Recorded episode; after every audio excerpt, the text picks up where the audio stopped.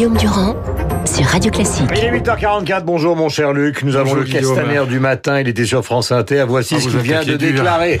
Il y aurait dû y avoir un signalement formel fait, un signalement automatique, et je pense que la première faille de notre système, c'est qu'il n'y ait pas eu de signalement, et surtout que celui-ci ne soit pas automatique. Je souhaite que toute alerte fasse l'objet d'un signalement automatique. Voilà, ce serait comique si c'était pas tragique.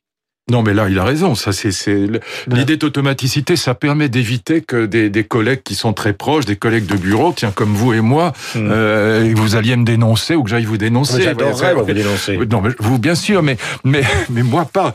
Et donc, qu'il y a encore quelques valeurs traditionnelles.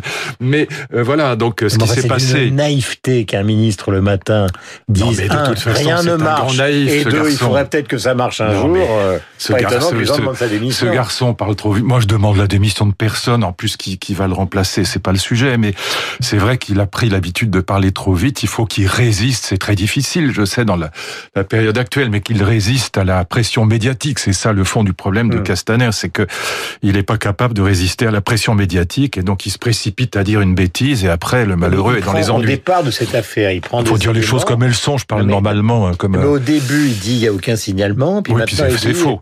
Et puis il se rend compte que c'est faux. Ouais. On lit dans la revue de presse ce matin de David que effectivement il s'est inspiré de ce que lui avaient refilé comme note les services qui eux-mêmes, euh, en gros, n'ont pas fait grand-chose, malgré quand même des signes de radicalisation Oui, puisqu'il y a deux collègues qui un sont allés. qui ne euh, marche pas du tout, quoi. Ah oui, ça c'est c'est c'est Donc clair euh, que évidemment, c'est n'a pas, étonnant que oui. de ce point de vue-là, euh, Bah, c'est pas rassurant, fonctionne. Non mais je- on, on passe d'un système Ah bah ça, policier oui. à un système intellectuel.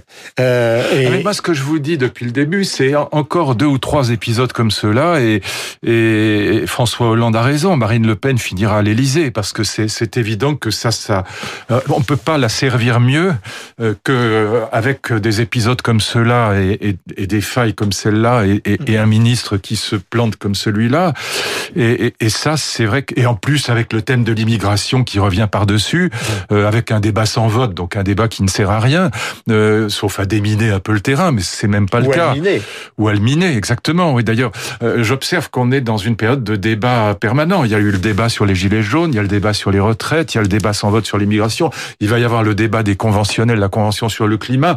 Et donc, on est dans une période de grand déminage, voilà. Mais c'est évidemment euh, très difficile pour nous euh, de d'avoir une opinion sur ce qui va se passer. Moi, je n'ai aucune idée de ce qui sortira du chapeau du de Delvoye sur les retraites. J'ai aucune idée de ce qui sortira de la convention sur le climat. J'ai aucune idée de ce qui sortira sur l'immigration. On est dans une période de déminage euh, qui a deux significations. Un, la France, c'est quand même dans un état de- d'excitation explosif. On l'a vu avec les, gilets- les gilets jaunes et ça n'est évidemment pas terminé, même si le mouvement Hmm. euh, s'est éteint. Mais néanmoins, la sympathie qu'il a suscitée, elle est toujours là, en grande partie. La violence a, a éteint le mouvement, mais la sympathie euh, initiale, elle, elle est restée. Après, ils sont plus sur les Champs-Élysées. hein. Ça ils fait deux ou trois week-ends depuis la rentrée, ils sont plus là, pratiquement plus là. Le, le mouvement est passé de 285 000 à quoi? À 5 ou 10 000. Bon, Ouais. ça c'est clair que la, la violence a tué le mouvement. D'ailleurs, on peut se demander si on n'a pas euh, laissé cette violence tuer le mouvement. C'est- C'est plus que probable à mes yeux, en tout cas. Et puis on est dans une période qui est déjà la campagne électorale, où Macron a parfaitement compris, à juste titre, je crois qu'il le dit lui-même, que son seul adversaire plausible pour l'instant, c'est Marine Le Pen. Et donc on va faire à la fois de la verdure d'un côté, donc pour essayer de prendre les voix de Jadot, et puis de l'immigration de l'autre, pour essayer de prendre les voix de la droite Oui. et de l'extrême droite. Ce Donc n'était c'est pas exactement clair. le début de sa campagne Ah électorale, non, au puisqu'il était pour une société ouverte et Ah, maintenant il on était est... pour l'immigration. Enfin, il non, était société ouverte et immigration, non, non, il était très pour, non, non, non, il était très pour l'immigration. D'ailleurs, sous l'influence de Jacques Attali, qui avait publié plusieurs articles. Je m'en souviens, j'avais beaucoup discuté avec Jacques. D'ailleurs, euh, il n'avait pas forcément tort sur le plan économique, loin de là. Euh, c'est d'ailleurs Madame Merkel était dans cette veine-là aussi, disant voilà, on a besoin de de- d'un d'un- d'un nouveau souffle, et donc euh, l'immigration est positive sur le plan économique. C'est une thèse, en tout cas, qui était défendue à l'époque par Jacques Attali et qui était à l'époque très proche de Macron. Et Macron était assez assez sur cette euh, sur cette ligne-là. Maintenant, encore une fois, la situation politique, elle est claire aujourd'hui. Euh, on va pas y revenir. Je crois que tout le monde a compris. Il n'y a pas de candidat à droite, il n'y a pas de candidat à gauche. Il n'y a que l'extrême droite et les écologistes. Donc, on va faire encore une fois de la verdure d'un côté Hmm. et puis de l'immigration de l'autre. En matière d'immigration, la question euh, qui devrait être réglée Oui. euh, au-delà des questions idéologiques, c'est la question de la règle du jeu comme en sport. C'est-à-dire que par exemple, quand une balle au tennis sort, elle est sortie. Nous, ce qu'il y a, c'est que sur le droit d'asile, euh, personne ne respecte rien. Sur les reconduites à la frontière, frontières, on sait difficile. très bien que personne n'y arrive. Personne Aux frontières de l'Europe, euh, c'est une passoire généralisée. Donc, si vous voulez, c'est la règle du jeu qui est en cause et qui, évidemment, Oui, amène mais- tous les débordements idéologiques. Oui, mais vous pouvez faire toutes les règles que vous voulez. Alors, je sais que ce que je vais dire là sera, sera probablement mal compris parce qu'on dira, ah bah alors, dans ce cas-là, on ne fait rien. Non, c'est pas ça que je dis. Mais je dis que la, la pression migratoire est telle, elle va s'accélérer. Moi, je crois pas du tout à l'idée de réfugiés climatiques. Je pense que c'est- une, une blague. C'est pas avec 0,6%, je prends les chiffres du GIEC d'augmentation de la température mondiale, qu'on me- qu'on met les gens, euh, qu'on fait venir les gens en France. C'est pas ça. Mais il, y a- il va y avoir une pression des jeunes, notamment africains, qui, qui sont dans, dans une Ou situation de désespoir. Voilà. Et les Albanais qui sont désespérés. Bon, moi, je, je suis allé il y a pas très peu de temps, il y a quelques semaines en, en Albanie. C'est un pays qui était en très grande difficulté et où les gens sont sans espoir. Et évidemment que pour eux, euh, l'Europe, la vieille Europe et la France en particulier, qui est un pays incroyablement doux, avec un État-providence extrêmement clément, bah, c'est un appel, un appel d'offres considérable. Et c'est très difficile. Même Salvini n'arrive pas à renvoyer les gens chez eux. Bon, donc on peut toujours euh, faire des moulinets. C'est très difficile. La pression, elle est là. Le vrai problème, à mes yeux, c'est beaucoup plus l'intégration ratée que l'immigration. Le vrai, le vrai souci, regardez tous les épisodes terroristes qu'on a eu en Belgique ou en France euh, ou en Allemagne d'ailleurs, euh, sont des épisodes qui venaient de l'intérieur. Que c'est pas, c'était pas des. Alors en Allemagne, oui, il y a eu des problèmes à Cologne avec des avec des réfugiés syriens, mais enfin c'est pas l'essentiel. Euh, que ce soit le Bataclan, que ce soit Nice, que ce soit Charlie Hebdo, Mm. euh, c'est pas des c'est pas des réfugiés syriens, c'est- c'était des Français de, de plusieurs Alors, générations. Il y, a, il, y a, il y a eu des attentats à Londres, mais les Anglais sont protégés. euh, enfin, il y, a, il y a les attentats à Ils Londres. croyaient qu'ils étaient protégés, mais ils ils l'ont pas été. Non, d'accord, mais ils sont protégés par une chose qui est la Manche. C'est-à-dire que c'est Ah d'accord, oui, mais ils croyaient être protégés par le multiculturalisme, ils se moquaient des Français, ils l'ont pas été, donc ils se sont rendus compte que multiculturalisme ou pas, euh, euh, les islamistes euh, sont dangereux, voilà.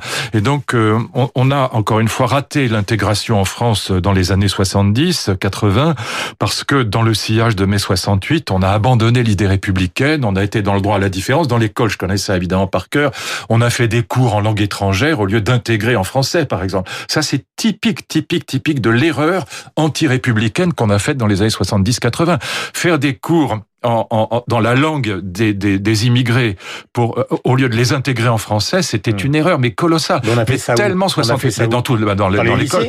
Mais bien sûr, dans, dans, dans, dans, toute l'éducation nationale, dans les années 70-80, on avait des cours en langue étrangère, et puis dans les villes, dans la, la ville de Paris, on avait des cours en langue étrangère, et euh, pa- pa- parce qu'on avait l'idée qu'il fallait être gentil et qu'il fallait que ces gens qui arrivaient, alors l'idée était était généreuse, elle, est, elle, elle, était moralement compréhensible, mais en vérité, le le meilleur service qu'on pouvait rendre aux étrangers, c'était de leur apprendre le français, de les intégrer dans la France républicaine. Mmh. On a fait exactement l'inverse dans l'esprit sous Mais la 108 du droit à la différence. D'accord, mais cela étant dit, ça ne change pas le problème de la règle du jeu qui est une passoire totale. Alors, je vous dis, il y a deux problèmes différents. Il y a le problème de l'immigration et il y a le problème de l'intégration. Et je pense que paradoxalement, le problème de l'intégration est plus important. C'est encore une fois, les épisodes terroristes ne sont pas liés à l'immigration, ils ont été liés à l'intégration ratée. Euh, Est-ce que au milieu de cette semaine, si jamais Greta Thunberg a le prix Nobel de la paix, vous allez vous immoler par le feu? Oh non, ça me fera hurler de rire. Au contraire, je trouve ça très drôle parce que quand on s'enfonce dans la bêtise à ce point-là, euh, ça, voilà, ça me donne tellement raison.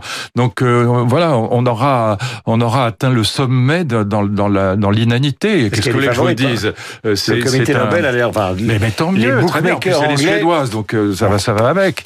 Et donc, euh, au contraire, moi, je, je, euh, je suis heureux qu'on qu'on crève l'abcès, qu'on aille jusqu'au fond du fond de, la- de la, la bêtise humaine. Donc, euh, c'est qu'est-ce que vous voulez que je vous dise? J'attends d'ailleurs une chose sur la convention euh, sur le climat.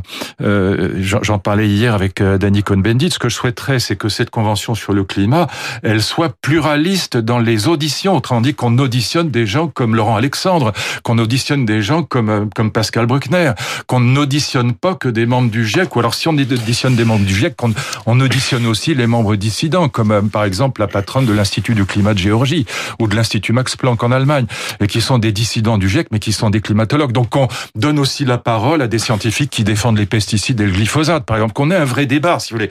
Moi, je rêverais d'un débat euh, Yves Cochet, Pascal Bruckner, Nicolas Hulot, Laurent Alexandre, qu'on organise des débats. S'il s'agit euh, simplement de d'endoctriner les, les conventionnels, je les appelle les conventionnels, donc cette convention sur le climat, ce sera catastrophique, ce sera anti-pluraliste au possible. Il faut que ce soit pluraliste. Terminons par la musique, direct au Théâtre des Champs-Élysées ce soir à 20h. Ah, j'aimerais bien réécouter Yo-Yo Ma. Oui, tout, vous allez réécouter Yo-Yo Ma si vous êtes sage. Ah bon. 10 ans de la fondation, donc Bruzen, à la découverte et plutôt et à la défense de la musique romantique française.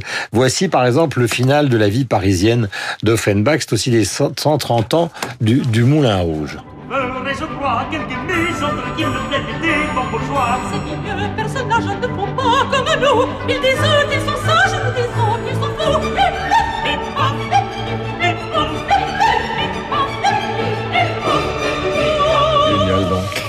voici donc à 23h, donc pour ses 63 ans, le disco portrait de Francis Drezel, donc entièrement consacré à yo Ma. Et on aurait pu évidemment vous passer une suite de Bach ou beaucoup d'autres choses, mais ce qui vous a plu, c'est cette version, comment peut-on dire, souple, chatoyante et prenante. Merveilleusement phrasée de Ennio Morricone, oui. Voilà, le bon, la brute et le truand. C'est très beau, c'est très très vous beau. les trois à la fois.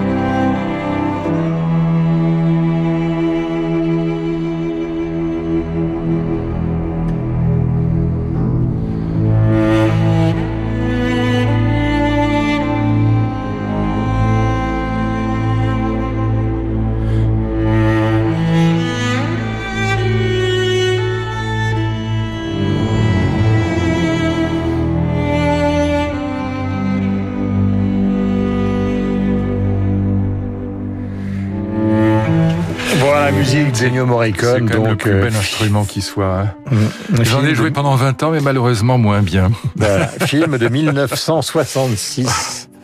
Avec évidemment euh, l'inoubliable Clint Eastwood, qui est la version évidemment américaine de Luc Ferry. Euh, nous avons rendez-vous avec Franck